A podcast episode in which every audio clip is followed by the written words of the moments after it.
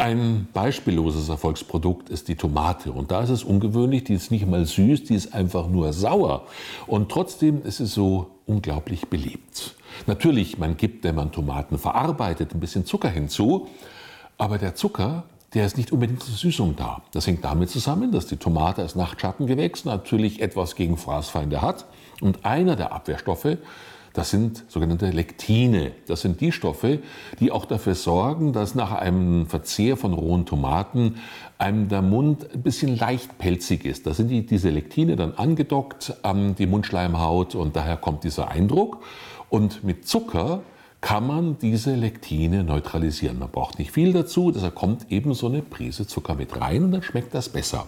Aber die Tomate hat noch eine Besonderheit. Sie hat nämlich die höchsten Gehalte, die bisher bekannt sind bei einem Lebensmittel, an Serotonin und an Tryptamin. Und nun kommt etwas Besonderes hinzu. Der Hauptverzehr, das ist ja Tomatensuppe, das ist Tomatensugo, Tomatenmatsche und natürlich das Kinderprodukt Ketchup.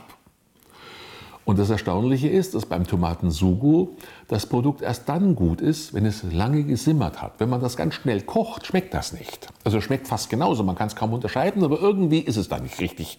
Während wenn man es langsam simmern lässt, dann wird das richtig, weil es hier nämlich zu den Reaktionen kommt mit bestimmten Inhaltsstoffen, die man dann nochmal fördern kann. Denn in die saure Tomatenmatsche kommt bei der Ketchup-Herstellung nochmal Essig rein, was ja völlig absurd ist. Was soll Essig in dem sauren Produkt? Und dann lieben es die Kinder.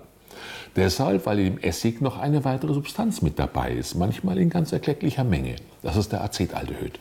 Und dieser Acetaldehyd reagiert nun mit dem Tryptamin und mit dem Serotonin zur Bildung von Substanzen, die auch im Schamanismus eine gewisse Rolle spielen, um ein bisschen die Gefühlswelt des Menschen zum Positiven zu beeinflussen. Und weil solche Stoffe dabei gebildet werden, da gibt es einen ganzen Schwarm von Substanzen, deshalb sind diese Erzeugnisse, selbst dann, wenn sie eigentlich gegen den Kindergeschmack sind, so beliebt, äh, weil die Nahrung nicht nur dazu dient, uns Menschen zu sättigen, sondern sie dient auch dazu, uns ein gewisses Lebensgefühl zu vermitteln, dass wir uns besser fühlen. Und das ist der Grund, weshalb die Rezepturen einzuhalten sind, warum die Kochkunst eine Kunst ist, und zwar nicht eine Kunst, in der man Geschmacksarchitektur macht, sondern in der man ordentlich kocht, weil nur da diese Wirkstoffe entstehen. Und natürlich kann man sich fragen, wie ist denn das? Das sind ja alles exotische Sachen, die, die Pomeranze, die Banane, die Tomate, sind ja alle nicht von hier. Was haben die Menschen denn früher gemacht? Ja, die haben zum Beispiel ein Apfelkraut gemacht.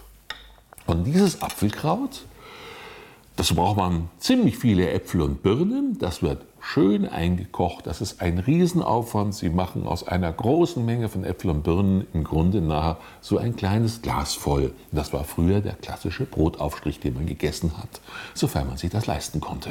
Tja, und die Technologie, die man dafür benutzt hat, ist im Grunde eine Technologie, die zur Bildung jener Stoffe führt, die wir heute von vornherein in Bananen oder Tomatenprodukten oder auch im weitesten Sinne in dieser Marmelade drin finden. Deshalb war das Produkt damals so beliebt.